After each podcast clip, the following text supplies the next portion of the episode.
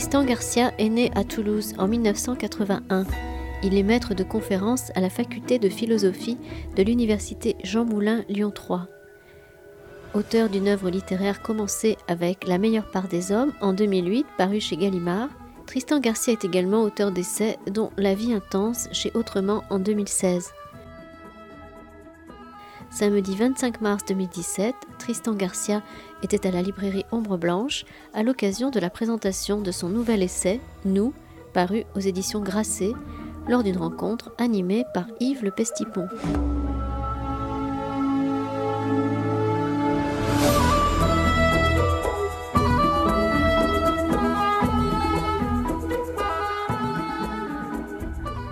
Et donc c'est euh, très agréable de recevoir aujourd'hui euh, un philosophe, qu'on dit un des meilleurs philosophes de sa génération, qui est par ailleurs un Toulousain, puisqu'il est né à Toulouse, et aussi euh, qui a été étudiant au lycée Pierre de Fermat pendant des années, et aussi, entre autres choses, mon étudiant.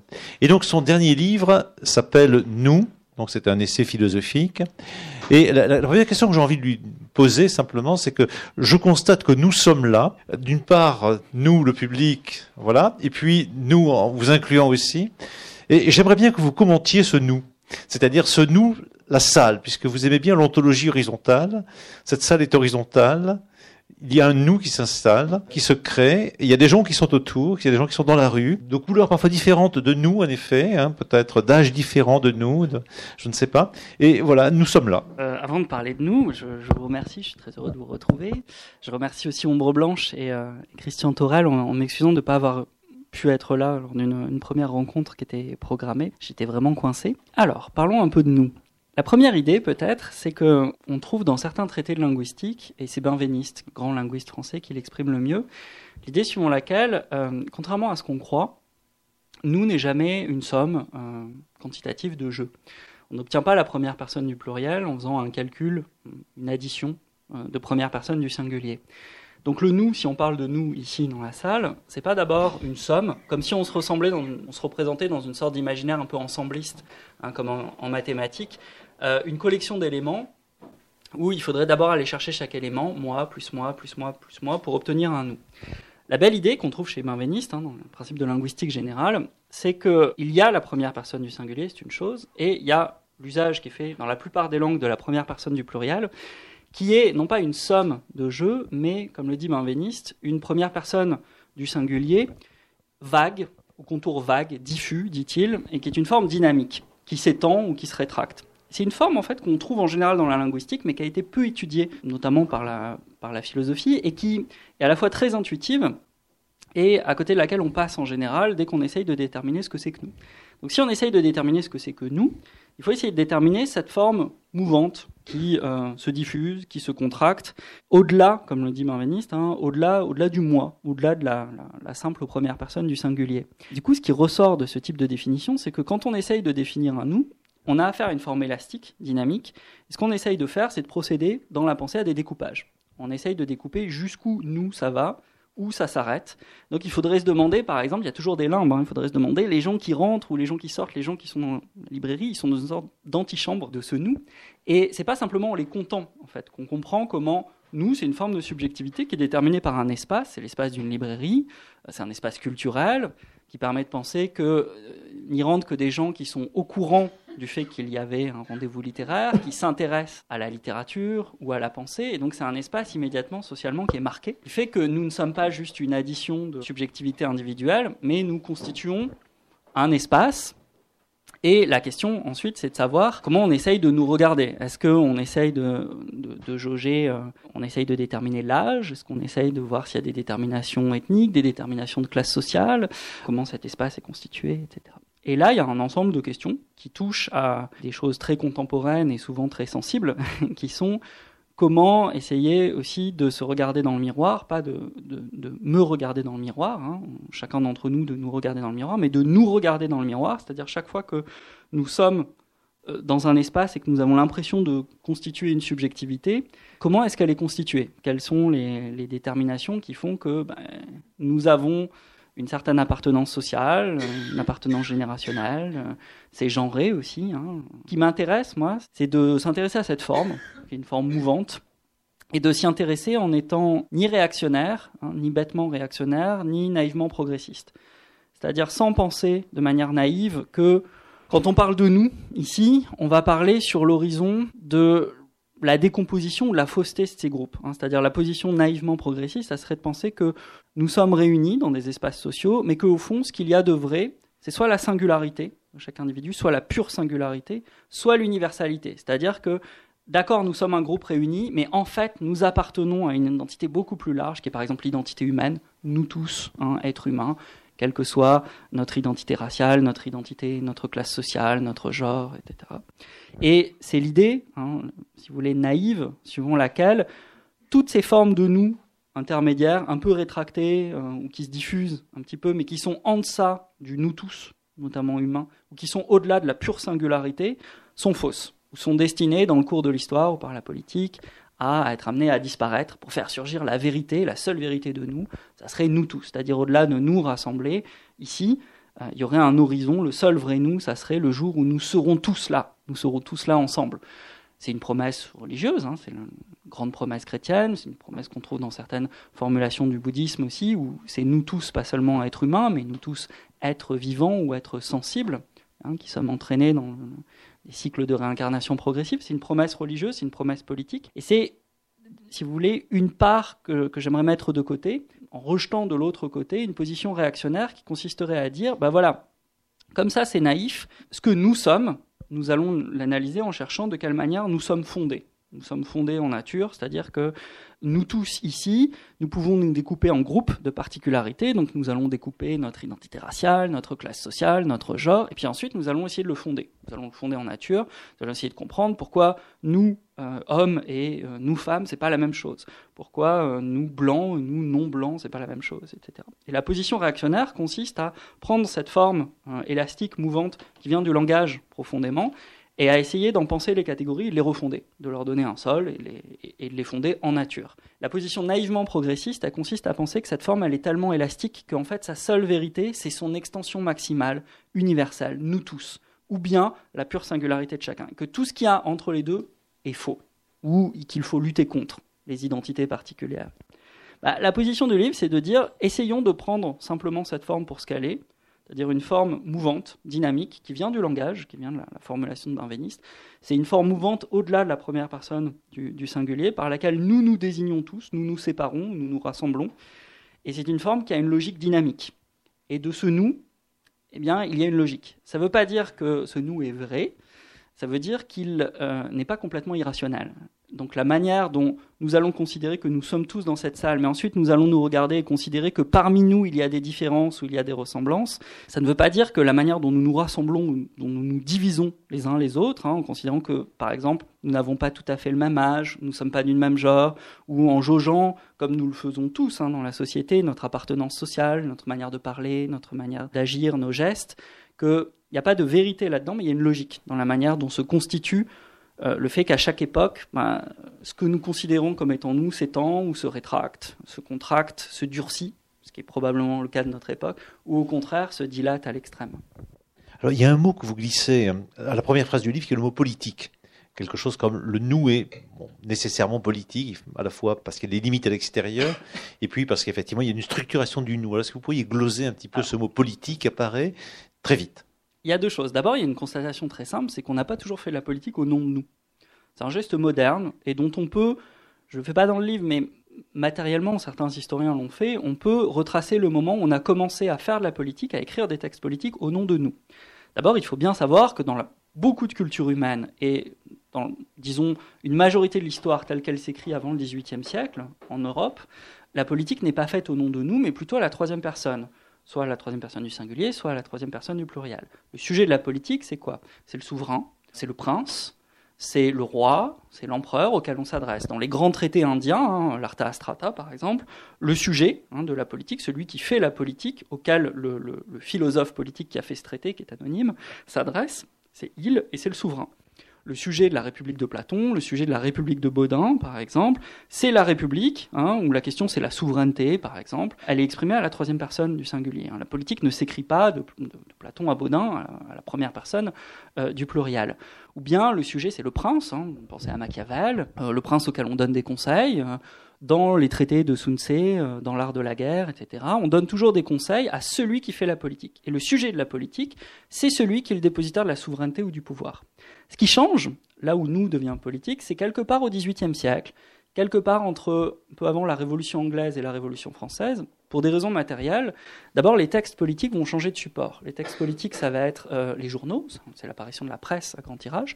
Les lieux de sociabilité politique changent, ce sont les clubs. Les supports changent, ce sont des supports plus périssables, hein, qui sont liés au développement de l'imprimerie jusqu'à l'impression à grand tirage au début du XIXe siècle. Et on voit apparaître de nouveaux types de discours politiques qui sont les pamphlets, qui sont les éditoriaux de journaux, qui sont les manifestes, et qui vont produire une parole politique qui commence à prendre pour sujet nous. C'est-à-dire que le sujet de la politique n'est plus le souverain auquel on donne un conseil, c'est nous. On ne sait pas très bien qui est nous. Hein. le premier sujet de tous ces textes, c'est de définir nous. Nous, tiers-État, euh, nous les dominés, nous les opprimés, euh, nous les bourgeois, nous, etc. Et donc le nous apparaît, le sujet de la politique devient celui qui l'exprime, hein, c'est-à-dire celui qui pense la politique ne s'adresse plus à celui qui a le pouvoir pour lui conseiller Hein, la bonne manière de gouverner ou la manière légitime, etc. C'est celui qui prend la parole politiquement, s'exprime au nom de nous, au nom de cette forme mouvante, et il essaye de la déterminer, c'est-à-dire de savoir où elle s'arrête, où elle commence, cette forme-là. Et c'est à ce moment-là que le nous devient politique. À ma connaissance, à quelques exceptions près, avant le XVIIIe siècle, le nous n'est pas politique. Il l'est très peu. Le nous est religieux, par contre, parfois. Hein. il peut être euh, chez les premiers chrétiens, euh, un petit peu moins dans l'islam, mais au moment de l'Égypte, il y a quelques textes quand même où on retrouve, on retrouve cette, première personne du pluriel. Peu dans la tradition indienne ou védique, par exemple, il y a peu. Mais bon, quand il y a des traces de nous, elle est plutôt religieuse. Et au XVIIIe siècle, en Europe, puis après de manière générale, le nous devient le sujet de la politique. La politique se fait au nom de nous. Ce qui est important, c'est de considérer aussi que, comme ça a apparu assez récemment, ça peut disparaître. C'est-à-dire rien ne nous dit que euh, la politique se fera toujours au nom de nous et qu'il n'y aura pas le retour à des formes autoritaires euh, de société où la politique se, dira par des gens qui parleront pour ceux qui ont le pouvoir. c'est quelque chose de très fragile qui est lié à l'émergence de la démocratie européenne, en tout cas au XVIIIe siècle. La deuxième, réponse est sur le fait que, du coup, ce terme de politique désigne quelque chose d'assez récent, une forme de subjectivité récente, d'environ trois siècles. Le deuxième point, c'est que c'est un sens particulier de la politique. Ce n'est pas tous les sens de la politique il y a au moins trois sens de la politique. On peut faire de la politique pour défendre un certain nombre de valeurs, de valeurs morales. C'est pas du tout ce qui m'intéresse dans, ce livre.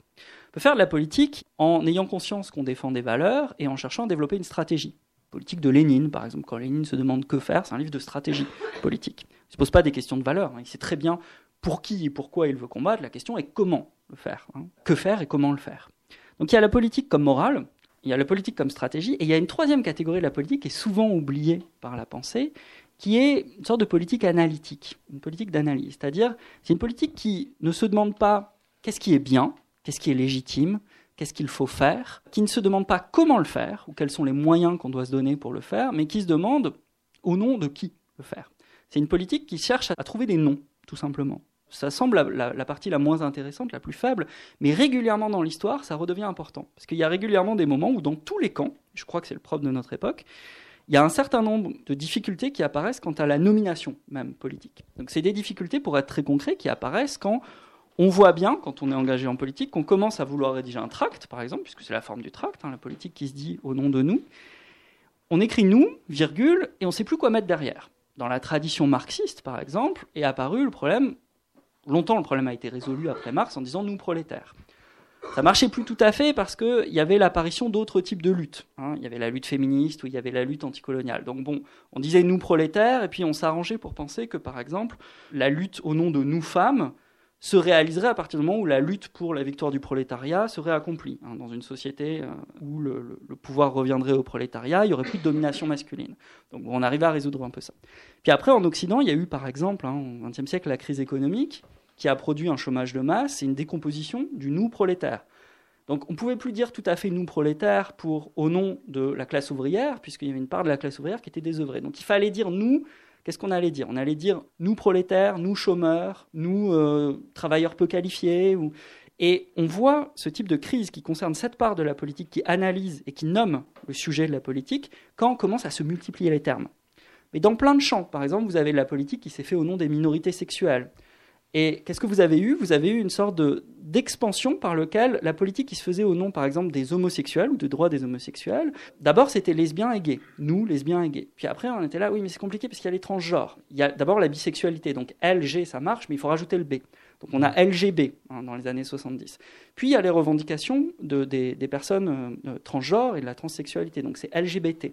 À la fin des années 90, on a LGBTI, parce qu'on a les intersexes qui apparaissent. Puis on a eu toute la théorie du queer, hein, importante au début des années 2000, qui a imposé le LGBTIQ. Puis on a les asexuels maintenant. Hein, donc parfois, c'est un certain nombre de revendications. On voit nous, LGBTIQA, etc. Vous avez typiquement, hein, si on essaye simplement de l'analyser froidement, ce type d'expansion ou d'explosion où on essaye de parler au nom de nous. On sait très bien, au premier sens de la politique, quelles sont nos valeurs de morale, qu'est-ce qu'on défend, pour qui on, combat, pourquoi on combat. On peut s'accorder sur une stratégie, mais on n'arrive plus à nommer, on n'arrive plus à dire nous, nous qui. Et ce nous qui est la question fondamentale de ce troisième sens de la politique, qui est une politique d'analyse ou de nomination, d'essayer de comprendre comment fonctionne le, sujet politique. Et on peut, dans certaines périodes de l'histoire, être très sûr de ses valeurs morales. On a l'impression qu'on sait très bien avec qui on est, contre qui on est, pourquoi on est, ce qu'on défend on peut être très, très au fait d'avoir une stratégie euh, à peu près arrêtée, hein, savoir quels sont des moyens légitimes, des moyens non légitimes, mais on n'arrive plus à nommer son sujet politique. Et c'est de, oui, il y a donc euh, toute une histoire ou des histoires du nous dans votre livre. Il y a aussi une ou des géographies du nous, hein, évidemment.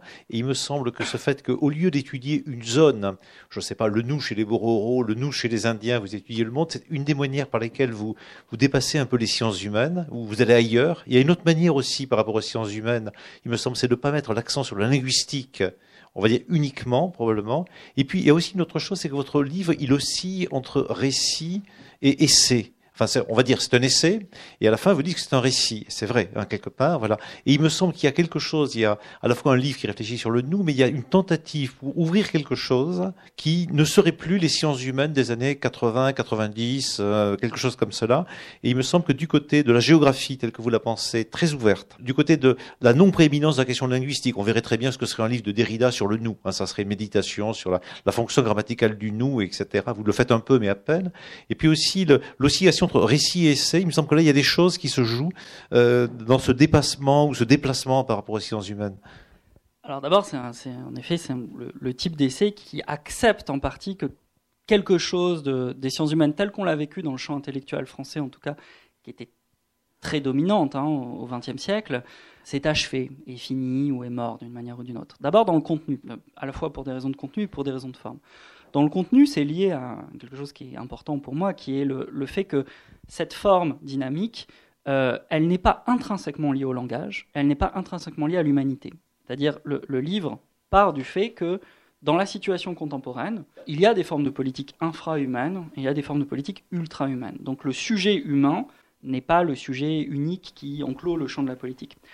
C'est infra-humain parce que, alors qu'on soit d'accord avec ça ou pas, en tout cas, il y a un lent mouvement qui se cristallise dans les années 70, hein, avec le, célèbre pamphlet justement de Richard Ryder qui s'appelle Spécisme, qui invente le terme de spécisme sur le modèle du racisme, pour contester le privilège juridique accordé à une espèce simplement parce qu'on y appartiendrait, donc les droits que l'homme se réserve à l'homme lui-même par rapport aux autres espèces, se cristallise à partir des années 70 dans ce qu'on appelle l'antispécisme, des types de politiques qui sont des politiques qui, débordent de l'humanité, hein, qui sont des politiques qui aboutissent aujourd'hui à la question de la reconnaissance de la souffrance animale, de, évidemment de l'élevage industriel, de l'élevage intensif, etc., mais même plus profondément à la remise en cause du privilège humain. Il ne s'agit pas de, savoir si ce sont des, des mouvements politiques justes ou infondés. Il s'agit simplement de voir que c'est l'aboutissement d'un lent mouvement que j'essaye de décrire dans le livre, qui est un mouvement d'effondrement, de perte de fond d'une définition de l'espèce humaine, sur laquelle se reposait aveuglément une part des sciences humaines. Euh, alors évidemment, c'est une vieille histoire. Déjà, dans les mots et les choses, euh, Foucault essaye de, essaye de montrer de quelle manière les sciences humaines se sont constituées sur une figure de l'homme qui peut-être est destinée à se dissoudre à la fin, etc. Mais il y a, dans ce que je fais en tout cas, la conviction du fait que c'est refermé lentement, sans drame, une page qui s'ouvre à l'âge classique qui est lié à l'histoire de nos catégories classificatoires, et par lequel la manière dont nous nous divisions les uns les autres, à l'âge classique, au XVIIIe, au XIXe siècle, par des différences de genre, des différences de sexe, des différences de race, des différences d'âge aussi, était fondée ultimement sur une catégorie classificatoire, qui était la catégorie de toutes les catégories, qui était la catégorie d'espèces, qui euh, était une catégorie qui était fournie à la fois par de la métaphysique, hein, qui venait d'Aristote, qui était fournie par du droit, Hein, une définition légale de la personne, et qui était fournie par les sciences.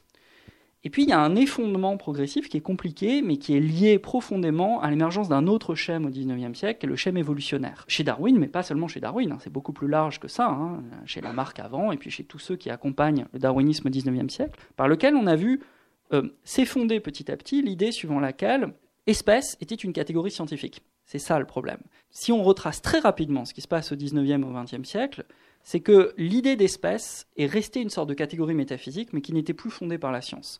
Aujourd'hui, si vous ouvrez par exemple un manuel de ce qu'on appelle euh, de la phylogénétique, hein, vous allez voir qu'il n'y a plus de définition de ce que c'est espèce. Vous avez une définition de ce qu'on appelle la spéciation. C'est-à-dire que l'espèce, qui, sens que lui donnait Ernst Mayr, par exemple, au début du XXe, qui est un grand néo-darwinien, où Ernst Mayr disait l'espèce est toujours liée à un type de définition par lequel on produit des lignes qui séparent une catégorie d'une autre. Donc l'espèce humaine est séparée par une ligne de ce qui est non humain, par exemple. Dans le modèle de la spéciation, la ligne n'est plus, dans le discours scientifique, ce qui sépare une espèce d'une autre, c'est au contraire ce qui relie une espèce à une autre, avec l'idée que le vivant, dans un processus de variation perpétuelle, que donc il y a de la spéciation, ce qui fait qu'il n'y a pas d'homme, il y a de l'hominisation, par exemple. Hein. Donc il y a du plus ou moins homme, hein, et puis on, dresse, vous savez, des arbres comme ça, hein, vous avez euh, les, branches des arbres du vivant sont reliées par ce qu'on appelle des clades, qui sont les nœuds. Et puis vous avez des phénomènes par lesquels tout ce qu'on appelait les espèces correspondent en fait à des mouvements, à des variations hein, du vivant. Et vous n'avez plus le modèle du cabinet d'amateurs des sciences naturelles où vous aviez une espèce fermement déterminée comme par une boîte à côté d'une autre espèce. On a maintenant des modèles qui sont des modèles statistiques, hein, profondément, par lesquels on calcule des variations permanentes du vivant.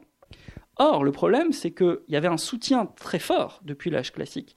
La catégorie d'espèces qui était déterminée par une ligne forte permettait de donner la ligne zooanthropologique, qui définissait la différence entre l'être humain et les autres espèces, et qui permettait ensuite, à l'intérieur de cette limite de l'espèce humaine, de découper les différences entre euh, hommes et femmes, les différences raciales, hein, aussi au XIXe siècle, comme chez Gobineau, etc. Donc on avait un découpage qui était le découpage de tous les découpages, qui était le découpage de l'être humain, distinct des autres espèces. À partir du, moment où l'humanité reste une catégorie philosophique, mais n'est plus une catégorie qui est fondée hein, naturellement par les sciences de la nature, par une limite infranchissable, par une ligne infranchissable, ben, ça a débordé.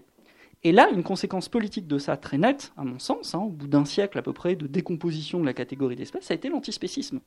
Ça a été une manière de dire, puisqu'en fait la science n'est plus capable de fonder exactement la différence entre l'homme et les autres espèces animales, toutes les définitions sont tombées, hein, toutes les définitions philosophiques sont tombées, hein, le rire, le jeu, la conscience de soi, la conscience de la mort, le langage, le proto-langage, dans le langage, la narration, la prédication, toutes ces définitions classiques ont été reniées par la science, elles ont été reniées par la science en un sens précis. C'est que personne n'a dit que d'autres animaux parlaient comme les hommes ou avaient conscience de la mort comme les hommes, mais simplement on a remplacé à chaque fois une ligne infranchissable en disant d'un côté il y a conscience de la mort, de l'autre côté il n'y a pas conscience de la mort, d'un côté il y a conscience de soi, de l'autre côté il n'y a pas conscience de soi.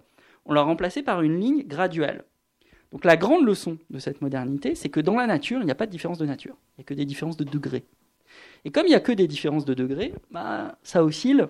Et pour cette raison, l'humanité n'est plus devenue aussi la limite basse de la subjectivité, et notamment de la subjectivité politique. Et donc on a l'irruption, dans les années 70, sur le champ de la politique, d'autres espèces que l'être humain.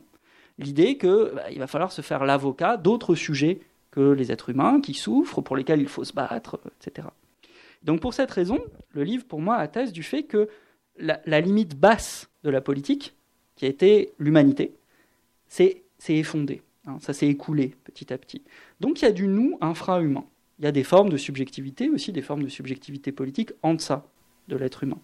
Il y en a aussi au-delà, c'est plus compliqué, qui est lié alors à l'irruption aussi dans les années 70 hein, des thèmes de l'intelligence artificielle, de la post-humanité, etc. Puisqu'évidemment, si on remplace homme par hominisation, si ça somme plus ou moins, vous voyez, ça s'humanise plus ou moins, ben, on peut imaginer que ça sortira de l'humanité à un moment. Il y aura une intensité variable d'humanité qui ira vers autre chose, et c'est les thèmes de la post-humanité, de la transhumanité. Et on a vu apparaître de la politique post-humaine, transhumaine, etc. Donc, le livre, sans porter de jugement moral, puisque vous avez compris, c'est pas de la politique au premier sens, hein, au sens moral. Il ne s'agit pas de, dire ce qu'il est légitime de considérer comme nous ou illégitime de considérer comme nous. Le livre essaye de faire une cartographie de ce changement de conditions de ce que nous appelons nous dans le discours politique, qui est effondé, qui perd son fond, donc qui, qui va dans l'infra-humain et qui peut aller dans l'ultra-humain. Et donc on a une cartographie où on a des politiques qui sont des politiques à la fois très larges, hein, qui peuvent dépasser l'être humain, qui peuvent concerner tous les mammifères supérieurs, tous les mammifères, qui peuvent concerner éventuellement tous les êtres sensibles, tous les êtres souffrants. Vous avez même des mouvements aux États-Unis ces temps-ci végétalistes qui essayent de, produire même une, politique du rapport aux végétaux, etc. Donc ça, c'est le mouvement d'ouverture, c'est le mouvement libéral. Comme la limite part, vous avez des politiques où le nous, de manière ultra-libérale, s'ouvre jusqu'à se dissoudre dans une sorte de nous Gaïa, vous voyez, hein, la planète entière, l'environnement, tout ce qui vit. Et puis vous avez au contraire une contraction hein, de ça, vous avez un mouvement au contraire profondément réactionnaire et de contraction, avec des nous qui refusent d'avoir pour horizon le nous humain, en disant non, nous d'abord c'est qui? Nous c'est les nôtres, mon clan, ma famille, ma tribu. C'est d'ailleurs quelque chose dans la culture contemporaine qui est très marqué. Quand vous regardez, je ne sais pas, des séries ou des films actuels, sans cesse vous avez une sorte de, litanie du, euh, en anglais, my people. C'est les miens contre les tiens si vous regardez Game of Thrones, par exemple, dans Game of Thrones, moitié des dialogues, c'est je vais défendre les miens. qui sont les miens Qui sont les tiens Les Lannister contre les Stark, etc. Et ici, on, a, on, a, on rétrograde vers un autre type de politique, l'inverse de la politique libérale, qui est un nous qui euh, s'étend beaucoup moins et qui se rétracte sur quelque chose de très fort, mais de tribal en général, hein, qui en deçà de l'humain. C'est-à-dire, bon, d'accord, on est tous hommes, mais ça compte pas pour la politique. Ce qui compte, c'est qui nous sommes, nous, unis par le sang, unis par une forme de, de, caractère tribal. Et entre les deux, il y a un champ à explorer, et dont le livre essaye d'être un essai donc, qui explore ce champ, pas à la manière des sciences humaines. Parce que, alors, pour deux raisons. Donc, pour des raisons de contenu, parce que ça excède, ou ça peut être infra-humain, ça peut être ultra-humain. Et pour des raisons de forme, ensuite. Comme vous l'avez dit, le, le livre essaye d'être, comme je le fais là aussi, des fois un petit récit. Il essaye deux choses. Essaye d'être un petit modèle et un petit récit.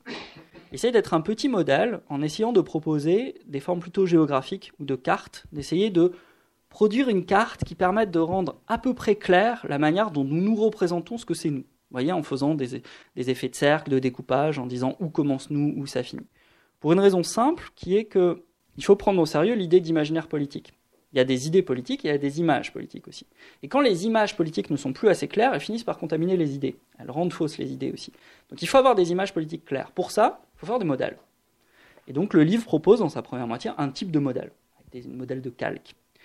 Ensuite, il faut des récits, pour une autre raison, qui est aussi une sortie d'une part des sciences humaines du XXe siècle, qui est la conviction qu'à un moment, à partir des années 80, une part des sciences humaines et du discours sur les sciences humaines, surtout en France, s'est abîmé dans un moment qu'on a malheureusement appelé la postmodernité, qui était l'idée d'une sortie de la modernité et en même temps d'une accentuation de la modernité. Et une des meilleures définitions données de la postmodernité, c'est celle que donne Lyotard dans la condition postmoderne, où Lyotard dit de manière célèbre, euh, la postmodernité, c'est la fin des méta-récits, un peu plus loin, la fin des grands récits. Alors que ce que j'essaye de faire s'inscrit dans l'idée qu'à un moment, au contraire, il faut retrouver des récits en ayant conscience du fait que c'est des récits. C'est-à-dire que quand on produit un récit sur ce que c'est que nous, la subjectivité moderne par exemple, on produit un récit dont on, doit, être très précautionneux. Hein. Ce n'est pas le récit de l'historien, justement. Hein. Ce n'est pas un récit factuel. C'est un récit comme on produisait Rousseau, par exemple. Hein. Le récit hypothétique, la fiction de début de l'homme. Donc c'est un récit qui utilise de la fiction pour rendre à peu près clair et distinct pour nous là où nous en sommes. C'est-à-dire il faut des modèles spatiaux ou géographiques pour que notre imaginaire politique trouve des bonnes images, des images à peu près claires, et il faut des récits pour comprendre où nous en sommes arrivés. Sinon, en l'absence de ça, on va se nourrir soit d'une sorte euh, d'éternelle mélancolie moderne, hein, c'est-à-dire tous les récits s'abîment finalement, hein, soit de sorte de, conviction postmoderne qui est fausse que il n'y a plus de récits, il n'y a plus de récits à avoir, on va juste combiner de manière un peu ludique des images. Moi, je tiens beaucoup au fait que, à un moment, la théorie, en allant chercher dans des sciences humaines, donc il y a une part de linguistique, il y a une part de sociologie, il y a une part d'histoire, un des rôles de la pensée est de mettre en récit, de mettre en ordre. Là, vous avez parlé des sciences humaines, mais il y a un autre pôle du livre, enfin, presque opposé, mais revendiqué ou non revendiqué, qui est la philosophie.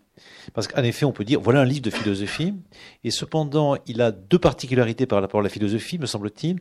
Il y en a une que souvent la philosophie, depuis Kant ou un peu avant, est souvent très spécialisée, difficile à lire, euh, ça, ne raconte pas d'histoire, en effet, ne fait pas de récit, et donc on voit les, les textes très difficiles de Heidegger, de Husserl, et puis laissons de côté les historiens de la philosophie. Et de l'autre côté, il y a une autre polarité de la philosophie, qui alors peut-être une sorte d'infra-philosophie, qui est de la vulgarisation philosophique, plus ou moins idéologique, on va dire la philosophie pour tout le monde, on voit ne donnons pas de nom, etc. Or là, vous tentez quelque chose qui est lisible, me semble-t-il, par tout le monde, parce qu'il n'y a pas de notes de bas de page, il n'y a pas un vocabulaire technique, il n'y a pas d'histoire de la philosophie, vous ne citez pas toutes les lignes Husserl, Kant ou je ne sais qui, voilà. Donc on a quelque chose qui est une sorte de philosophie de l'honnête homme, on va dire comme un livre de Descartes, comme le discours de la méthode que tout le monde pouvait lire, ou à peu près tout le monde. Et puis par ailleurs, ce n'est pas de l'idéologie philosophique simplifiée, de la philo pour les nuls, avec une idéologie. Au contraire, c'est un, un effort de recherche, et deux, un effort d'objectivation des positions antagonistes avec à partir d'une sorte de position critique de, toutes les positions antagonistes. Oui, j'espère, on espère toujours euh, qu'il y a un moyen d'enfoncer un coin entre le fait de donner une forme simple à des idées simples, vulgarisation, ou de donner une forme complexe à des idées complexes. J'espère qu'il y a un moyen de donner une forme simple à des idées complexes. Et c'est un travail. C'est-à-dire pour ça, il faut arriver à produire un modèle ou un récit, justement, qui essaye d'organiser et de donner une forme qui, à la fin, pour le lecteur, doit avoir une forme de simplicité ou d'évidence, mais à quelque chose qui est complexe et qui n'est pas une, célébration euh, un peu vaine de la complexité. Je sais pas, je pense à Edgar Morin, genre, la complexité, tout est complexe, la pensée complexe, etc. Il n'y a pas de fétichisation de la complexité. Il y a simplement complexité par le fait d'essayer d'abord de euh, qui me semble quand même encore un geste euh, philosophique ici, de, suspendre le jugement moral. Le, premier geste du livre, pour moi, est un geste par lequel il doit être possible d'essayer de comprendre une situation, la situation de la subjectivité, qui est aussi bien celle de la mienne, celle de la nôtre, que celle potentiellement de mon ennemi politique. Hein. C'est-à-dire de mettre de côté le fait de porter un jugement moral sur... Euh, le, livre s'intéresse, je ne sais pas, nous fascistes, nous djihadistes, etc. Donc, le premier acte de la pensée, c'est de produire un plan qui est un plan d'égalité qui n'est pas un plan d'équivalence. C'est pas la même chose. L'égalité, c'est pas l'équivalence. Le plan d'égalité, c'est de traiter avec une égale dignité diverses positions, ici des positions politiques ou des discours politiques, et de ne surtout pas les rendre équivalents, parce que les rendre équivalents, c'est les rendre interchangeables. Là, le but est d'essayer de leur garder leur singularité, la singularité de chacun, mais de les traiter également. Donc de ne pas commencer par une condamnation morale. Par... Le but de ce type d'opération, d'égalisation, c'est d'abord de mettre à plat. Et ensuite, le travail, c'est d'essayer de mettre à plat pour ordonner, soit dans un modèle qui rende lisible, qui est plutôt un modèle spatial, le modèle des calques, soit de raconter à partir de ça. Mais en gardant, euh, gardant jusqu'au bout dans le livre, ce qui est la, tension de ce livre, qui est le fait de ne, pas prendre parti et de ne pas insulter l'intelligence du lecteur lui expliquant pas euh, à quel nous il faut qu'il appartienne, quel est le bon nous, quel est le mauvais. Et donc de produire ce à quoi je tiens profondément, pour moi qui reste une des fonctions du discours philosophique, de ne pas produire euh, une pensée qui soit là pour euh, défendre ma vie ou la nôtre, hein, de ne pas produire une pensée qui soit là pour venir confirmer ma forme de vie ou notre forme de vie. Mais au contraire, de penser que la philosophie permet d'avoir la chance par la pensée de sortir de ma forme de vie, de la vôtre, et d'être capable, par la pensée, hein, la pensée étant l'organe qui permet de dépasser justement sa forme de vie temporairement, pour essayer de penser également ce qui sont les problèmes potentiellement de celui que je ne comprends pas, de celui qui est loin de moi, ou de celui qui est mon ennemi radical, ou de celui que je, qui voudrait me tuer, etc. La seule chance de la pensée, c'est ça, c'est de, de, sortir de sa forme de vie. Donc, j'essaye de le faire de, de manière euh, claire, et j'essaye surtout de ne pas produire un livre ou des livres en général qui sont là pour confirmer nos formes de vie. Il y a deux règles, disons, chevaleresques de la, de la pensée philosophique. Euh, la première, c'est de ne pas abaisser son ennemi, en général, d'essayer de ne pas produire une pensée qui traite son adversaire ou son ennemi en le rendant plus bête qu'il n'est. Euh, la première force du discours philosophique, c'est d'arriver à de construire des figures qui rendent plus intelligent l'ennemi qu'il n'est, hein, qu'il ne l'est en fait. Ce qui est une manière euh, forte, hein, chevaleresque, d'essayer de le vaincre deux fois de le vaincre une première fois en essayant de montrer qu'on est capable de penser ce qu'il pense mieux que lui, et ensuite d'essayer de le vaincre, mais seulement après. C'est des formes qu'on trouve chez Nietzsche, par exemple, des fois. Ce qui me semble très fort. Donc ça, ça m'éloigne d'une part, si vous voulez, de, vulgarisation philosophique. Je vais citer un nom pour... Par exemple, ça me semble le contraire de ce que fait quelqu'un comme Michel Onfray, chez qui, très souvent, il y a une manière de caricaturer la position de l'adversaire. Je ne sais pas, quand il s'oppose à Sartre, par exemple, en prenant en partie de Camus ou à Freud, qui a une manière de rendre systématiquement celui auquel il va s'opposer plus bête qu'il n'est. Son Freud est plus bête que Freud. Son, Sartre est plus bête que Sartre. Du coup, ça répond pas à cet impératif de noblesse qui est que d'abord, il n'est pas fidèle à la pensée qu'il va critiquer, et ensuite, il est un peu facile de le vaincre, puisqu'il l'a rendu plus bête, du plus idiot. Donc, la première règle, pour moi, qui permet de tenir le discours philosophique pour l'empêcher d'être vulgarisé ou vulgaire, c'est ça. C'est une sorte d'éthique de la noblesse. La deuxième règle, c'est euh, le fait de tâcher ensuite de ne pas, par la pensée, euh, essayer de confirmer ce qui appartient à ma forme de vie ou à notre forme de vie. Je vais prendre un exemple. J'étais toujours extrêmement déçu, par exemple, euh, après, après on ferait chez Sartre, j'ai toujours très déçu par, dans le Sartre plus tardif, le Sartre par exemple de la critique de la raison dialectique, par le moment où Sartre, après avoir produit une sorte de pensée qui lui permettait de penser l'égale liberté de chacun, essayait de montrer en quoi, malgré tout, par exemple, dans l'ouverture de la critique de la raison dialectique, celui qui n'était pas communiste faisait un moins bon usage de sa liberté que l'autre. Et donc, c'était une manière de dire que, d'accord, il avait réussi à penser une forme qui était universelle, mais ensuite, cette forme universelle, elle lui servait à donner raison à une partie qui était celle à laquelle il appartenait. Et ce qui lui permettait de confirmer son camp. Donc, il l'utilisait aussi pour confirmer son camp. C'est-à-dire qu'il utilisait les outils de l'universel que lui donnait la pensée pour ensuite aller confirmer sa prise de parti, son camp. Je suis assez attaché à un autre type de pensée par lequel euh, on a un camp, il ne s'agit pas de le nier, j'en ai un, mais la pensée est le seul moyen d'échapper un moment à son camp. Et donc le rôle principal de la pensée politique pour moi n'est pas d'abord de confirmer son camp, mais d'être capable de momentanément prendre le point de vue qui va permettre de mettre à plat le point de vue de l'adversaire et notre propre point de vue, mon point de vue. Et donc de ne pas mésuser d'une forme universelle de pensée pour ensuite prouver que l'ennemi a tort. Donc il y a ces deux formes d'éthique hein, philosophique auxquelles je suis attaché, qui en tout cas pour moi m'éloignent soit d'une forme de, vulgarisation, en tout cas le défaut de la vulgarisation, c'est à un moment de rendre son adversaire plus bête qu'il n'est, soit m'éloignent en tout cas de penser qu'ils font un usage de, de forme universelle de la pensée pour se confirmer. Le but n'est pas de se confirmer, n'est pas de se donner raison.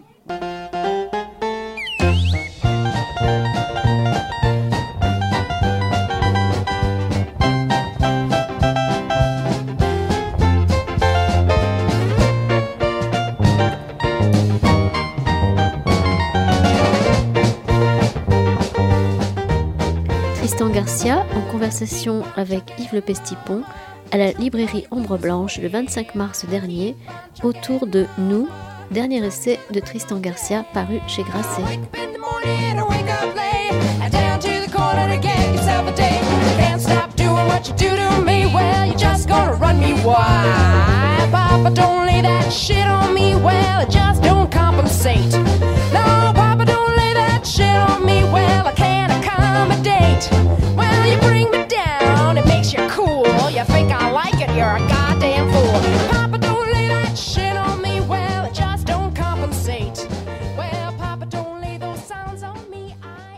Quand on vous lit, il y a le nous et il y a le on qui se promène. Alors le nous, quand vous écrivez, ça peut être le nous de majesté que vous accordez justement au singulier. Nous sommes arrivés à ce point, etc.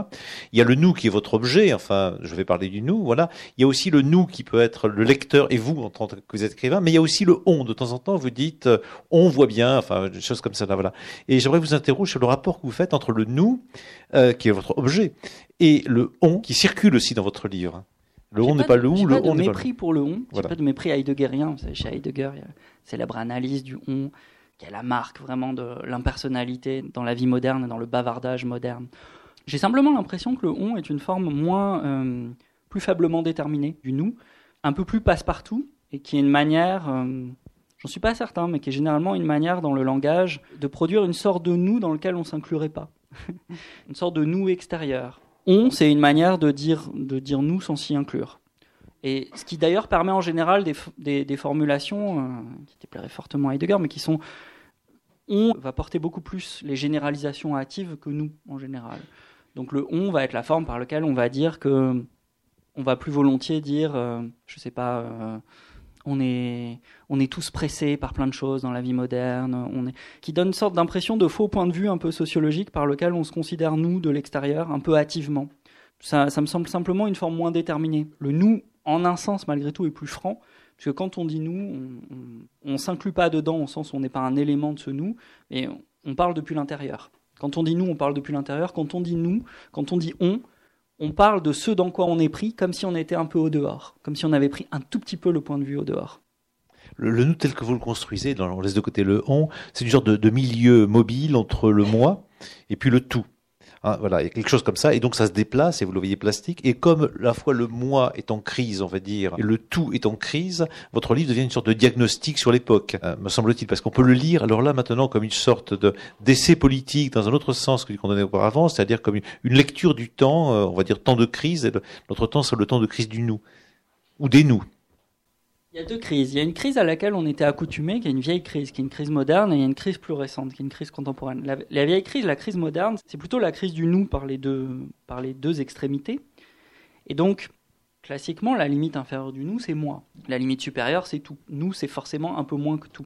La, crise du nous par le, par le bas, elle accompagne un, phénomène qu'on connaît bien, qui est un phénomène de la vieille modernité, c'est-à-dire de la modernité de la charnière, la fin du 19e et du début du 20e siècle, qui a la découverte que moi, c'est déjà un peu nous, qui est euh, la topique freudienne. Euh, Freud, en fait, en moi, il y a plusieurs formes de subjectivité, et euh, en moi, il y a ça aussi qui parle, etc.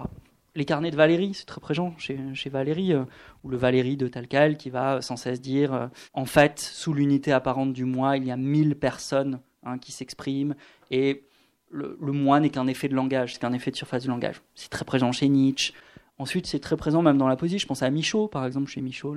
Je le cite à un moment, il y a le célèbre poème qui s'appelle Qui je fus, où euh, il y a la description par Michaud de la prolifération de tous les mois antérieurs sous la peau. Hein, je sens le moi que j'ai été euh, jadis, le moi que j'ai été naguère, le moi que j'ai été plus jeune, etc., qui grouille sous la peau.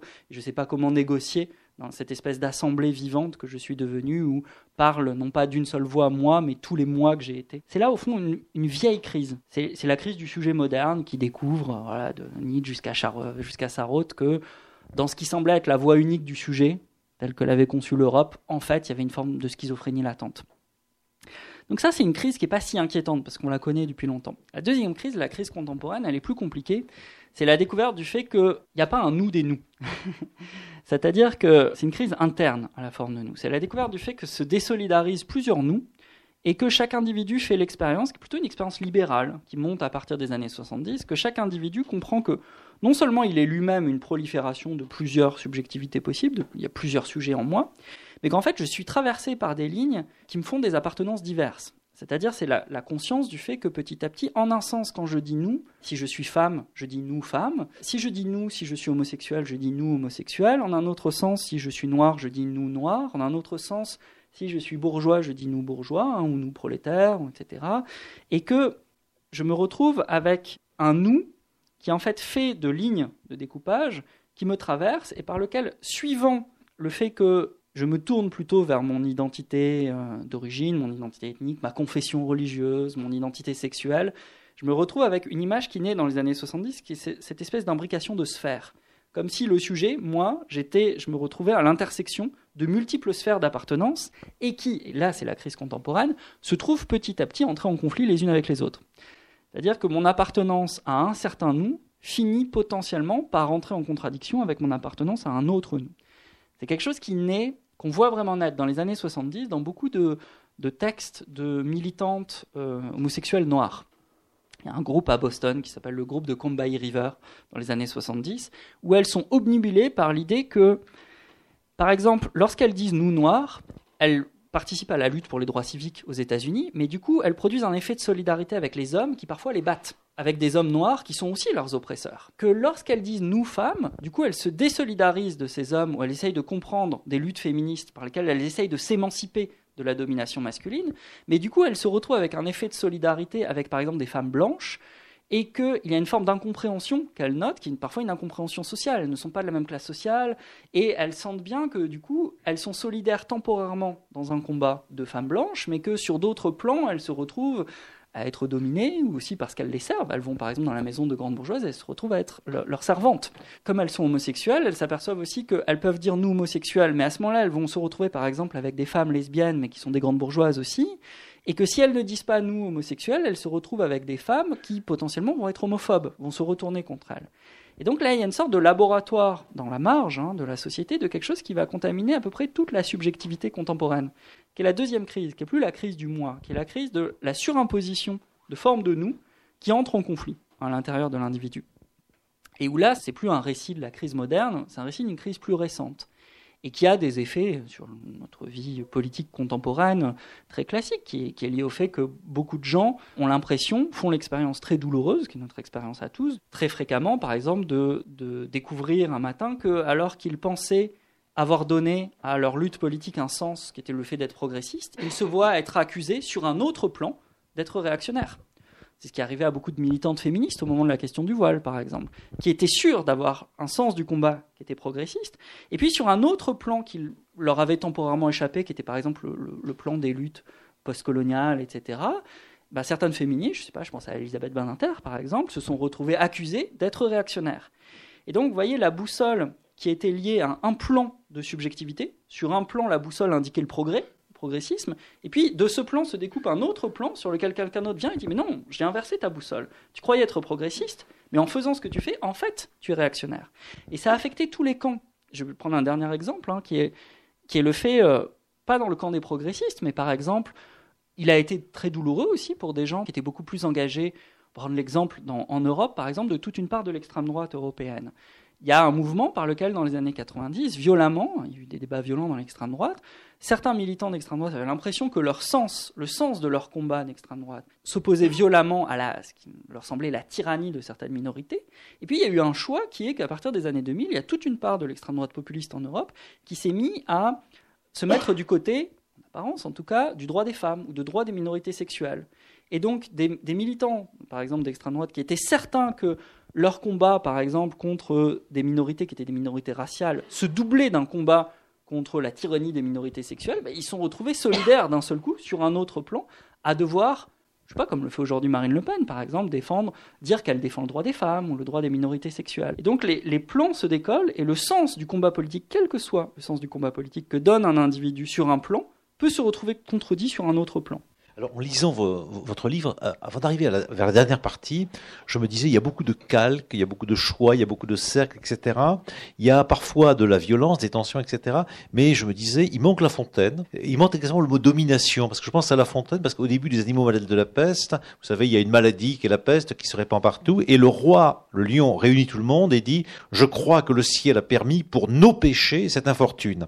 C'est-à-dire qu'il établit un nous de domination, hein, véritablement. Et là, euh, chance, évidemment, à la fin de votre livre, le mot domination apparaît parce qu'en fait aussi le nous est un opérateur politique quelque part pour Lyon par exemple, hein, évidemment. Et donc là vous avez construit quelque chose d'intéressant, politique peut-être dans un autre sens aussi parce que pour l'instant on a surtout parlé du nous. Moi je revendique, enfin avec vous, nous sommes, mais il y a aussi euh, une fabrication du nous, euh, on va dire par le pouvoir. Oui, quelque chose qui vient, en tout cas moi, d'un champ euh, contemporain qui m'intéresse beaucoup, qui est la réflexion de beaucoup d'historiens, toute l'historiographie de l'esclavage, toute l'histoire de l'esclavage actuel. C'est un champ de bataille, hein, l'histoire de l'esclavage actuel. C'est un champ de bataille terrible parce que, je vais juste vous en dresser un, plan en tout cas, en Europe, il y a un affrontement violent entre ceux qui vont essayer d'avoir un concept unique de l'esclavage, mais qui du coup vont, en quantifiant l'esclavage, mettre sur le même plan, par exemple, l'esclavage par les populations européennes de populations africaines mais qui vont mettre sur le même plan l'esclavage par des populations musulmanes, de populations africaines, ou ce qu'on appelle l'esclavage interne, hein, de populations africaines par des populations africaines. Puis de l'autre côté, il y a ceux qui vont dire non, on ne peut pas avoir un concept unique d'esclavage, parce que si on fait ça, on va relativiser la traite euh, négrière européenne, en faire une partie de l'histoire de l'esclavage parmi d'autres, et du coup, ça va avoir des effets euh, politiques dévastateurs, etc. Donc il faut réserver l'histoire de l'esclavage à un esclavage particulier. Dans ce champ de bataille, il y a un ensemble de réflexions qui, à mon avis, ont quelque chose de vraiment philosophique, mais qui naît dans, le discours des historiens, qui est la différence lorsqu'il faut définir l'esclavage. Hein. C'est la, question est de savoir comment on définit l'esclavage. L'esclavage n'est pas toute forme de domination, c'est important, parce que sinon, on fait de l'esclavage une métaphore. Ce que dit Pétré Grenouillot, par exemple, en disant si on remplace simplement domination par esclavage, on va dire qu'il y a un esclavage dans le salariat, par exemple, etc. On va plus être capable de distinguer esclavage, servage, péonnage ou euh, d'autres formes d'exploitation, par exemple, sociale. Donc il faut définir l'esclavage. Et quand il faut définir l'esclavage, il y a quelque chose qui revient dans tous les discours actuels, qui est une analyse qui me semble vraiment, euh, qui moi me fascine, par laquelle, quand on s'intéresse notamment aux écrits d'esclaves, on voit que l'esclavage a toujours été un système juridique, euh, l'esclavage antique comme l'esclavage moderne, par lequel l'esclave n'est jamais complètement privé de subjectivité. Contrairement à ce qu'on croit aussi juridiquement, l'esclave, même s'il était une res, est une res, une chose au sens juridique, mais pas au sens métaphysique. Hein. C'est-à-dire, c'est pas une chose au sens où c'est un objet euh, qui serait euh, totalement euh, dénué de qualité que peuvent avoir une personne, etc. C'est une chose simplement au sens juridique dans le droit. Tout ça fait que quand on s'intéresse aux écrits d'esclaves, on s'aperçoit que, c'est ce que montrent les historiens, en fait, il n'y a pas opposition entre ceux qui disent nous, qui sont les dominants, qui ont toute la subjectivité, et ceux qui sont réduits à l'état de choses, il y a une opposition beaucoup plus complexe entre ceux qui ont le droit de dire nous en deux sens et ceux qui ont le droit de ne dire nous qu'en un sens. Les esclaves, notamment, il y a tout un champ d'études sur la littérature de récrimination d'esclaves, c'est-à-dire la manière dont les esclaves portaient devant euh, les tribunaux, au XVIIe euh, par exemple, des plaintes pour mauvais traitement. Et les esclaves avaient un mode de discours par lequel ils disaient Je sais bien que je ne suis pas complètement une personne, que en un sens, donc je ne peux pas dire nous et je ne peux pas appartenir à la sphère de droit, mais en un autre sens, je ne suis pas un animal ou je ne suis pas une chose, et mon maître auquel je suis soumis outrepasse néanmoins ses droits, puisqu'il me bat, non seulement il me bat lorsque j'ai fauté, etc., mais il me bat pour son plaisir. Et les maîtres pouvaient être condamnés pour cette raison, c'était compliqué, hein, il y avait un arrangement qui se faisait, tout ça.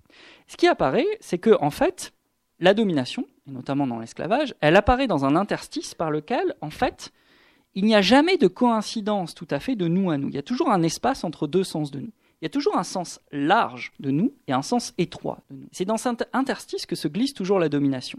Prenons un exemple. La domination masculine, très tôt, s'est glissée dans l'interstice par lequel, entre nous les hommes, au sens nous êtres humains, et nous les hommes, hein, au sens masculin, se glissait un reste qui était nous les femmes. Mais il y avait donc l'idée, hein, qu'on trouve très tôt hein, dans, tous les premiers discours qui fixent la domination masculine, l'idée que les femmes, ce ne sont pas elles, les femmes, ce sont nous en un sens, puisque les femmes peuvent dire nous pour nous être humains, mais elles ne peuvent pas dire nous pour un sens plus restreint de l'humanité, qui a d'autres droits, etc., qui est le nous homme masculin. Donc les femmes, ce sont celles qui vont être elles au sein de nous ce sont pas elles, c'est pas la pure extériorité, c'est une extériorité à l'intérieur. Et la domination, c'est toujours ça. Ce qui fait, c'est la part optimiste hein, pour moi du livre, qui est que je crois profondément que tout phénomène de domination porte en lui sa contestation nécessaire et sa fin. C'est-à-dire, je, pense vraiment, pour moi, il y a un optimisme historique qui est lié au fait que, c'est le, le, vers de, Verlaine, hein, le réveil est dans le rêve, l'émancipation est dans la domination. Elle y est pourquoi? Parce qu'en fait, il y a domination, que quand il y a une forme de législation sur de la violence brute, et la violence brute qui oppose nous à eux ne s'accommode jamais très longtemps sans une forme de législation qui va instaurer deux sens de nous. Ça fait que même dans l'esclavage, par exemple, l'esclavage était condamné à chaque fois à, produire sa contestation nécessaire hein, et juste dans l'histoire. Pourquoi? Parce qu'il ne pouvait y avoir de théorisation de l'esclavage qu'à condition de considérer que les esclaves étaient des hommes donc que les esclaves étaient comme nous en un sens. Et toutes les législations sur l'esclavage consistent de manière très fine à essayer de négocier le sens dans lequel les esclaves sont comme nous et le sens par lequel ils ne sont pas comme nous, soit de nature, soit de convention, etc. C'est tout un tas de discussions d'Aristote, en passant par même Augustin, hein, jusqu'aux législations du XVIIe ou du XVIIIe siècle. Il y a toujours une faille dans la domination qui est que la domination produit toujours un sens large de nous. La domination, ce n'est pas la violence brute. La violence brute, c'est le fait d'opposer ce que nous sommes à eux, purement. La domination, c'est toujours une dialectique plus fine qui dit nous sommes tous les mêmes en un sens, mais à l'intérieur de nous, il y a une inégalité nécessaire. À l'intérieur de nous, il y a nous deux fois, et il y a eux en nous. Eux en nous, ce sont les esclaves.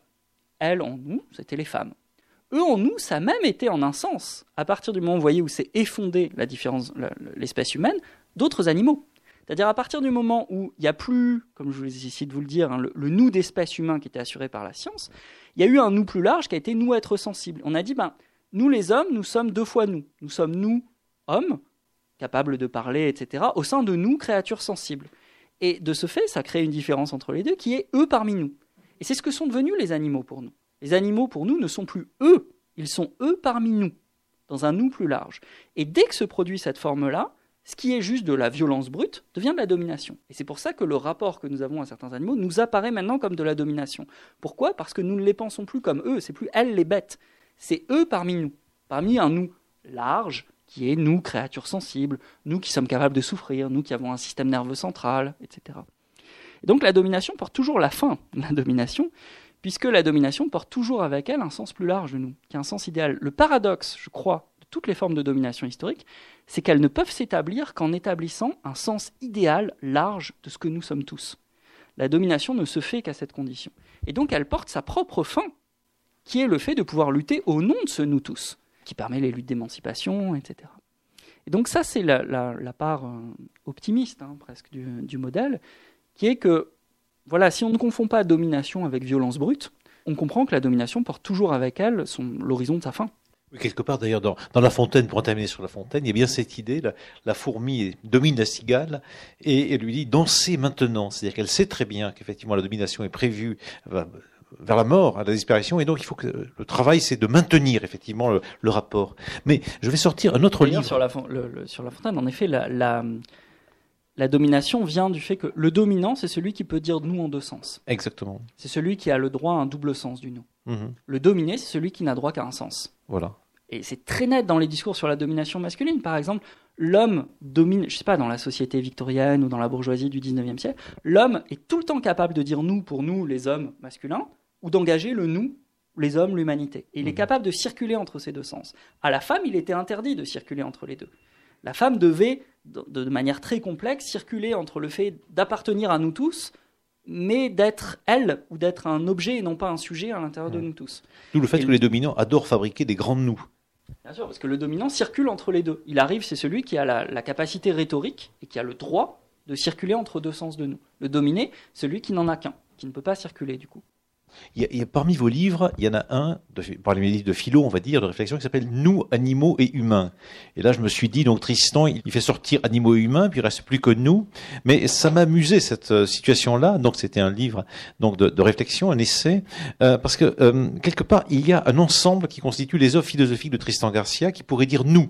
Nous sommes les œuvres philosophiques de Tristan Garcia, ou plutôt les œuvres philosophiques constituent une œuvre. Et puis il y a encore plus compliqué, parce qu'il y a aussi des œuvres non philosophiques, on va dire romanesques, les romans et les, nouvelles, qui pourraient dire nous sommes l'œuvre de Tristan Garcia, et dedans il y a un paquet qui est des romans et des nouvelles, et puis un paquet qui est, disons, des essais philosophiques divers variés. Et alors je voulais vous amener à vous interroger donc sur l'œuvre, c'est-à-dire effectivement à la fois peut-être une œuvre d'un auteur, d'un écrivain, d'un peintre, etc. C'est un ensemble d'œuvres qui peuvent dire nous sommes les œuvres de, Picasso ou de Tristan Garcia, et puis en même temps pour vous c'est un objet, et pour nous c'est un objet, mais c'est pas le même en, réalité, et on voit se constituer une totalité. On, a la chance ou le malheur que vous soyez pas mort, enfin comme on veut, hein, voilà, les, deux à la fois. Une totalité qui est, qui est, dynamique et diverse et qui cependant effectivement est à penser avec euh, euh des, calques, des, des, choix, des cercles. Et on se dit bon, ces œuvres vont dire nous à un certain moment, peut-être dans dans mille ans, quand peut-être vous serez mort, il y aura des gens qui entendront ce nous des œuvres qui parlent ensemble. Ben, le modèle, le modèle de ça, le modèle implicite de ça, c'est mon très fort attachement à l'idée de totalité, mais le fait d'avoir voulu arracher sans cesse à l'idée de totalité l'idée de domination pour le coup. C'est-à-dire produire une totalité qui n'est pas dominante et qui n'est pas hiérarchisée. Donc produire une image de l'œuvre qui garde d'un rêve, d'un rêve ancien, hein, qui passe aussi par le rêve romantique, d'une œuvre organique donc d'une œuvre qui est un tout, qui n'est pas un simple assemblage hétéroclite ou au gré des rencontres ou des circonstances, qui est pensé comme un tout, mais qui est un tout qui n'a pas d'ordre hiérarchique, qui n'est pas conçu, je sais pas, une pyramide en disant bon, alors il y a la fiction, et puis de la fiction de manière platonicienne, vous voyez, ou plotinienne, on va remonter de ce qui est une sorte d'idée incarnée dans la fiction à une idée pure, et on irait vers, je sais pas, des essais, euh, des essais de pensée politique, etc. Et puis de là, on irait vers la métaphysique, une sorte de pensée abstraite. Donc il n'y a pas de pyramide, euh, il n'y a pas d'organisation hiérarchique de, de l'œuvre. Il n'y a pas de modèle non plus, j'y tiens, euh, organique vitaliste. L'œuvre est comme un corps, une part de l'œuvre qui serait, je sais pas, certains livres seraient la tête, d'autres seraient le cœur, d'autres, etc. Donc éviter ces images-là, toutes ces images qui essayent de produire un ordre interne à la totalité, et aussi d'éviter les effets de domination, du genre ah oui mais attention parce que vous avez lu ce livre-là, mais si vous n'avez pas lu l'autre livre, vous n'avez pas compris, hein, parce que tout se tient et donc vous devez donc pas d'effet de domination ou de légitimation, pas d'effet de d'architectonique comme ça, etc. Mais une totalité quand même. Alors qu'est-ce qui reste? Ce qui reste, euh, pour moi, c'est une forme de ce à quoi je suis attaché, une, une, image en fait profonde de ce qu'il y a de plus profond dans l'image démocratique, une sorte d'assemblée d'entités, chaque livre étant comme un sujet, qui sont, et je tiens beaucoup à ça, égales mais distinctes, et distinctes mais égales. C'est-à-dire que chaque œuvre doit pouvoir valoir isolément. Je suis très attaché à cette idée de, solitude profondément. Donc, aucune œuvre ne peut se, réclamer du droit des autres ou ne peut s'appuyer sur les autres. J'essaye de toujours faire un livre en pensant que ce livre peut être absolument seul et qu'en même temps, ce livre est résolument égal à tous les autres. C'est-à-dire qu'aucun livre n'a un droit de priorité. Il n'y a pas un livre qui présenterait, enfin un livre qui est un peu une somme qui s'appelle Forme et objet. Et forme et objet est à la fois une sorte de totalité qui comprend certaines des thèses de nous, de nous animaux humains, mais en même temps, pour moi, il est absolument égal aux deux autres. C'est pas parce qu'il prend une autre forme qui est la forme du système qu'il est plus qu'un simple essai. La nouvelle doit être égale au roman, etc. Et après, la condition pour moi, c'est la distinction. Donc l'égalité, mais la distinction. Donc que les œuvres soient distinctes en un sens précis, c'est qu'elles appartiennent soit à des registres, soit à des genres, soit à des formes différentes. De ne pas confondre les formes. En faisant un essai, d'essayer d'être fidèle à la forme de l'essai. En faisant un, livre systématique, d'être fidèle à la forme du livre systématique. En faisant du roman, d'être fidèle à la forme du roman. Et à chaque fois, c'est un moyen, si vous voulez, pour moi, d'éviter les, deux pièges, deux types de gouffres. Il y a un premier gouffre qui serait le, sorte de gouffre pour le coup postmoderne ou contemporain, qui est le gouffre de l'indistinction, de la confusion. C'est-à-dire de dire, bon, tout est égal, et comme tout est égal, tout est confus, et tout n'est qu'hybridation, etc. Donc, je tiens beaucoup au fait que le, geste de la pensée, c'est d'être capable de distinguer. Donc de distinguer les œuvres les unes des autres. Mais l'autre gouffre, c'est le gouffre réactionnaire. C'est de dire, ah bah voilà, comme dans notre situation contemporaine, tout est égal, hein, n'est-ce pas? Ma bonne dame, il n'y a plus d'ordre, il n'y a plus de hiérarchie. Hein. Euh, ce qui est en haut et ce qui est en bas est confondu, etc. Le, grand et le petit est confondu. Donc, contre ça, il faut regagner une forme d'ordre. Hein. Donc, je refuse l'idée d'ordre, mais je refuse l'idée de confusion aussi. Et tout ce que j'essaye de faire est une œuvre qui essaye de montrer qu'il est possible d'être fidèle à une injonction de la pensée sur laquelle on peut distinguer sans hiérarchiser ou sans ordonner. On n'est pas condamné à la confusion quand on refuse l'idée d'ordre ou l'idée d'hiérarchie on n'est pas condamné à la, à la hiérarchie ou, l'ordre au fait de réordonner une sorte de, cosmos ou d'œuvre avec des, ordres de préséance quand on essaye de ne pas rendre les choses confuses, quand on essaye de distinguer les choses et de distinguer les œuvres. Donc l'image que j'essaye de produire en, faisant ce, type d'œuvre, c'est le fait qu'il est possible de produire une totalité où tout est égal et tout est distinct, sans effet de confusion, sans effet de domination non plus. On va peut-être donner la parole à la salle, sans trop de domination peut-être.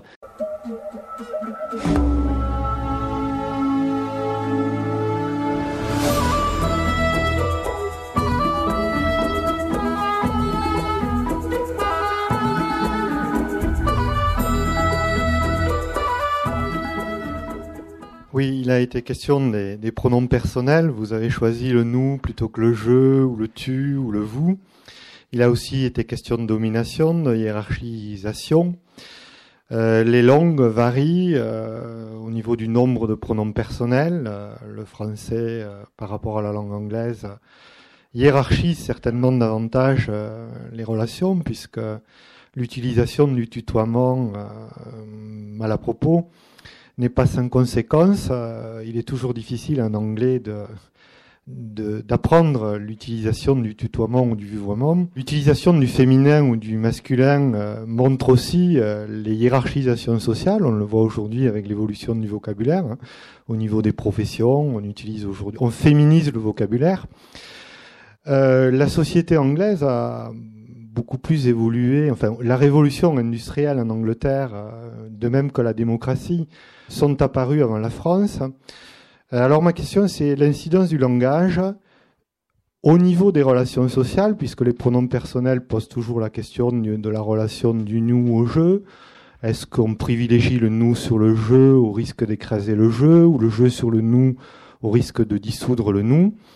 Alors est-ce que finalement il n'y a pas une incidence très tôt du langage sur l'organisation sociale et euh, sur la formation des idées en général Alors, euh, oui, et en même temps, pour que ce soit bien clair, pour moi, par exemple, le, les réflexions de Benveniste sur les pronoms, c'est un point de départ. Comme j'ai dit, je m'attache pas à euh, une conception du sujet qui est strictement linguistique. Je vais prendre un exemple. Dans une part de l'éthologie de, de, la science du comportement animal actuelle, il y a un concept qui est assez intéressant, qui est celui de signature, qui est un peu moins fort que l'idée de personne, mais qui est l'idée que dans des communications vocales, par exemple, que vous avez euh, chez, certaines espèces d'oiseaux, que vous avez chez des baleines, etc., vous avez une signature vocale qui n'est pas, hein, comme vous n'avez pas forcément un langage, qui n'est pas une personne, mais qui est un lieu où se négocie la spécificité du corps qui s'exprime, hein, de l'oiseau qui est en train de chanter, de la baleine qui est en train de s'exprimer vocalement, et l'identité du groupe ou l'identité de l'espèce. Par exemple, pour moi, la, question des signatures vocales dans l'éthologie contemporaine permet de penser une forme de subjectivité qui correspond à ce qui m'intéresse dans le nous, qui n'est pas humaine, mais qui est quand même une forme de subjectivité, et qui est en deçà du langage. Euh, J'essaye de bien distinguer la question, qui est une question philosophique, et la question de la subjectivité et des variations de la subjectivité, hein, vous voyez jusqu'où elle peut aller, euh, la question du nous étant la question de la manière dont la, subjectivité peut déborder un corps individuel. C'est-à-dire comment elle s'étend au-delà d'un du, du, corps propre. Cette question-là, il y a une porte d'entrée par la linguistique, par la question des pronoms, mais en fait, c'est une question plus vaste qui concerne toute forme de vie qui est capable de communiquer. Donc vous avez en deçà du langage des formes de communication. Vous voyez, encore une fois, il s'agit d'être distinct. C'est-à-dire, je pense qu'il n'y a pas du tout un langage dans ces formes-là animales de vie, mais il y a quand même une forme de subjectivité, et notamment de subjectivité collective, qui permet de penser, par exemple, comment chez certaines espèces, va se négocier le fait d'avoir une signature propre, le fait d'imiter la signature d'un autre et le fait d'intégrer des fréquences sonores dans sa signature vocale qui vont permettre de signifier le fait qu'on appartient à un groupe restreint. Ou au contraire, de diminuer un, un tout petit peu la détermination de cette signature vocale pour signifier son appartenance à toute l'espèce. Et là, on retrouve des formes qui sont proches de celles qui m'intéressent. C'est-à-dire comment est-ce qu'un corps produit quelque chose qui, dans le langage, s'exprime dans la, première, personne du pluriel, par exemple, mais qui s'exprime dans d'autres formes de communication, notamment de communication vocale, par une signature, qui est une identité qui déborde la personne propre, le corps, et qui permet de négocier l'appartenance.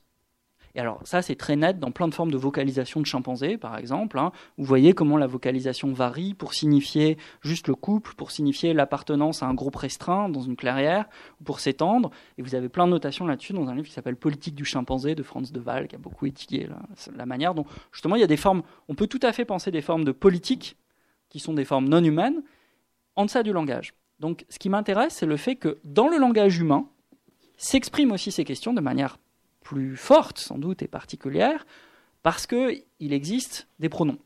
Et donc, comme il existe des pronoms, euh, et pas simplement des signatures vocales, par exemple, bon, bah, ça oblige à penser légèrement différemment cette identité qui peut euh, s'étendre, se rétracter.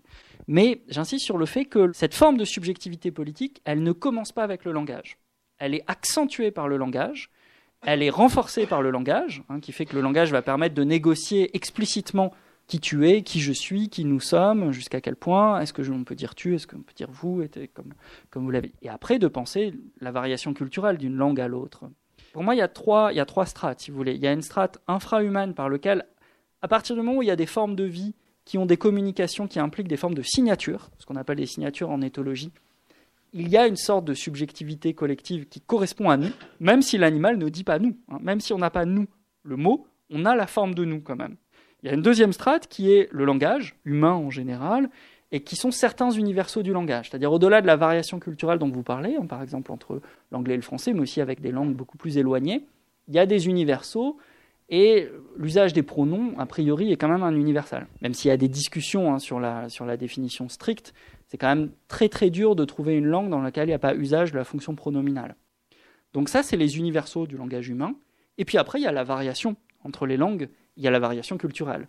Et donc, il y a l'effet sur un groupe humain du fait d'appartenir à une culture qui parle telle langue, qui va avoir telle forme pronominale, tel pronom, ce qui va effectivement changer certains rapports politiques. Donc, je tiens au fait qu'il y ait ces trois, voyez, ces trois strates, hein, une sorte de la politique la plus faible, qui est celle partagée par des êtres vivants qui ont des formes de communication et qui du coup s'organisent, euh, qui s'organisent politiquement, hein, fourmis, termites, etc. Il y a les universaux du langage humain qui introduisent la forme pronominale, qui rend explicite quelque chose qui est implicite dans la signature vocale. Et il y a ensuite la variation d'une langue à l'autre, ce qui est déterminé par le fait de parler une certaine langue et qui est lié aux exemples que vous preniez par exemple. Mais il y a ces trois strates. L'originalité, c'est évidemment, ça suppose qu'il y a un sens très large de la politique, qui n'est même pas un sens anthropologique, hein, est de ça. Politique comme forme de comportement, de, forme vivante, animale, pas nécessairement humaine. Le langage n'invente pas la subjectivité politique, mais il la transforme radicalement, par contre. Oui, je, voudrais revenir sur un, point qui est la politique comme analyse et qui n'est pas comme morale et, comme stratégie. Et je me pose la question de ce qui peut faire, euh, par rapport à l'analyse à laquelle vous procédez, l'articulation avec une dimension morale ou stratégique de la politique.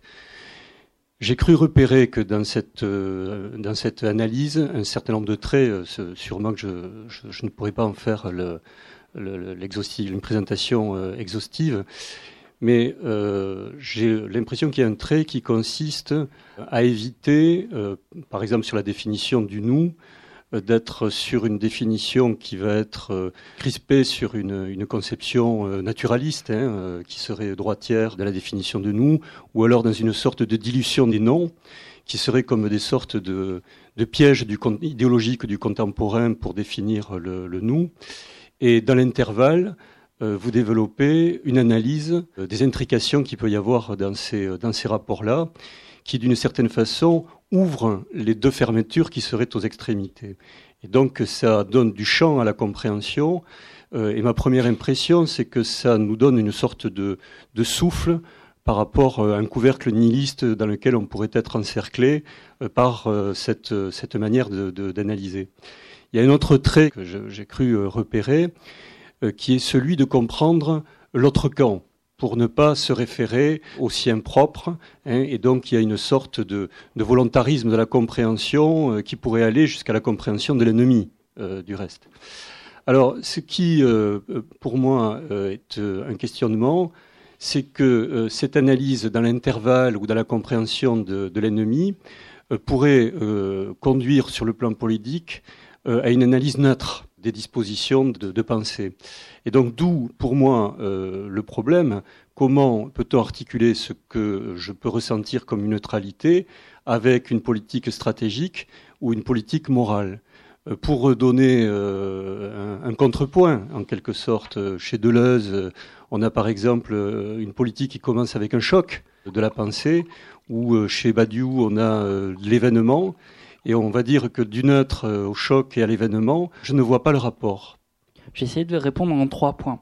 Euh, le premier, c'est que euh, vous avez tout à fait raison. Si vous voulez, le premier geste consiste à dire allons vers ce troisième sens de la politique, un sens plutôt analytique, en mettant de côté une politique morale, une politique stratégique. Mais évidemment, en fait, ce geste lui-même repose sur une certaine conception de la morale politique et sur une certaine conception stratégique aussi de la politique. Il repose sur une forme de morale politique qui, comme vous l'avez dit, consiste dans une valeur essentielle, qui est celle du projet, qui est l'idée que le terme même de nous en politique est le terme de l'empathie. C'est-à-dire c'est le terme qui va permettre de penser que rien de ce qui nous dit nous ne nous est tout à fait étranger. Donc lorsque des nous vont se constituer comme force ennemie, force adverse, etc., le fait même de le faire au nom de nous produit toujours un universalisme par défaut. Et c'est celui-là qui m'intéresse, qui permet l'empathie, qui est que même celui qui veut nous détruire va le faire au, nom du même concept. Pas tout à fait exactement peut-être un concept ou une idée ou au moins un mot, mais il va le faire au nom de nous.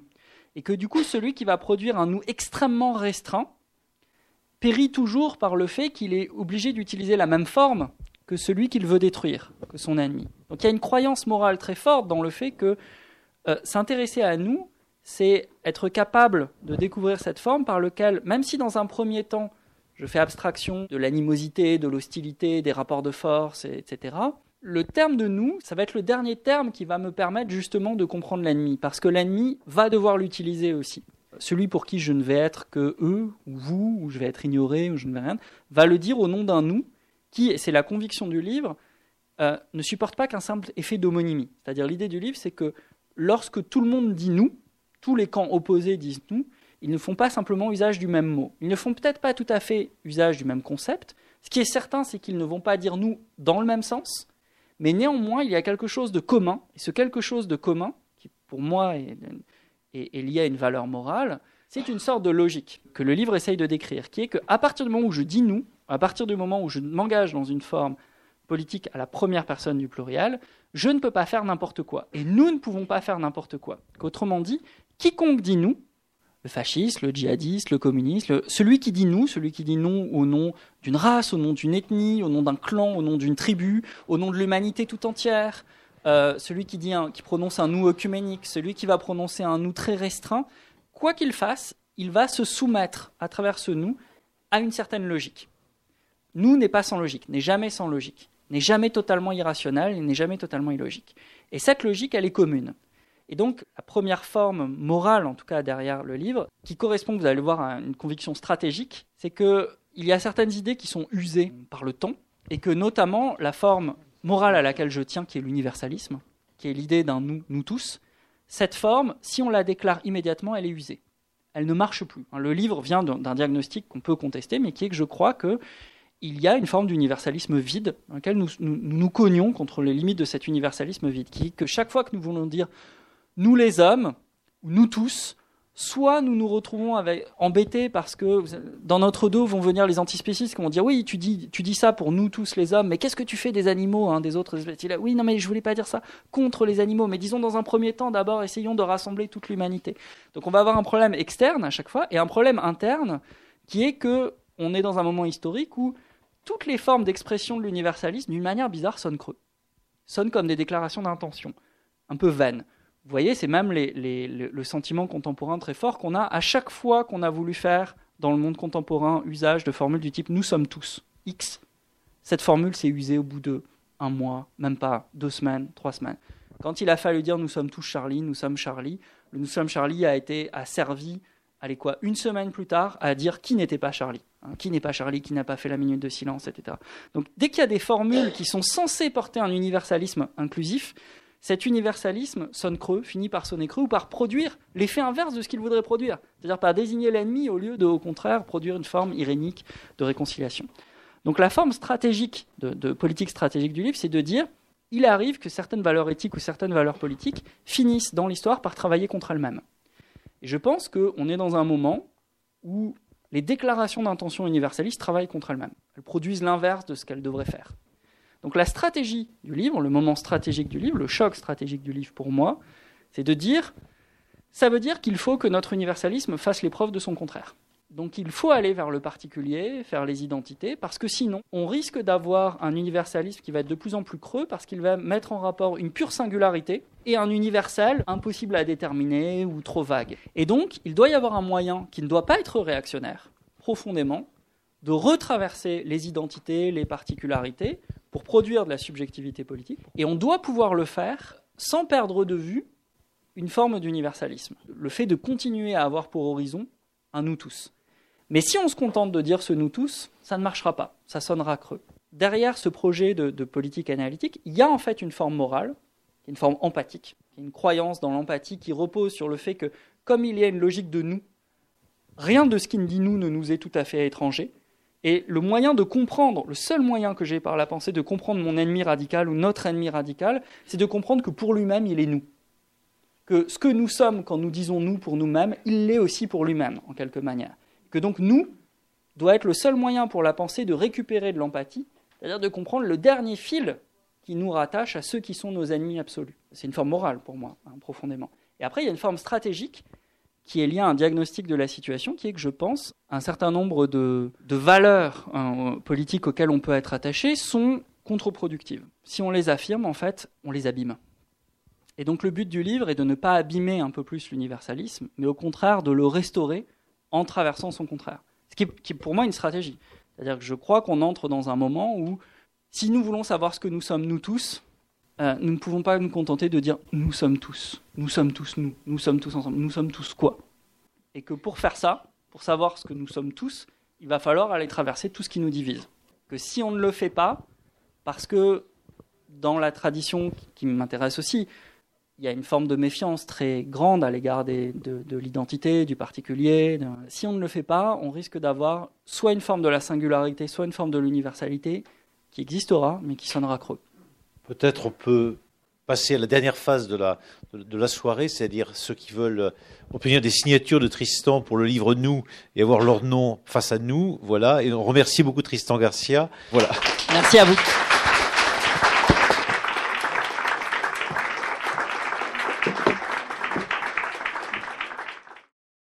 Vous venez d'écouter Tristan Garcia à la librairie Ombre Blanche à Toulouse le 25 mars 2017 à l'occasion de la parution de son essai Nous, édité chez Grasset.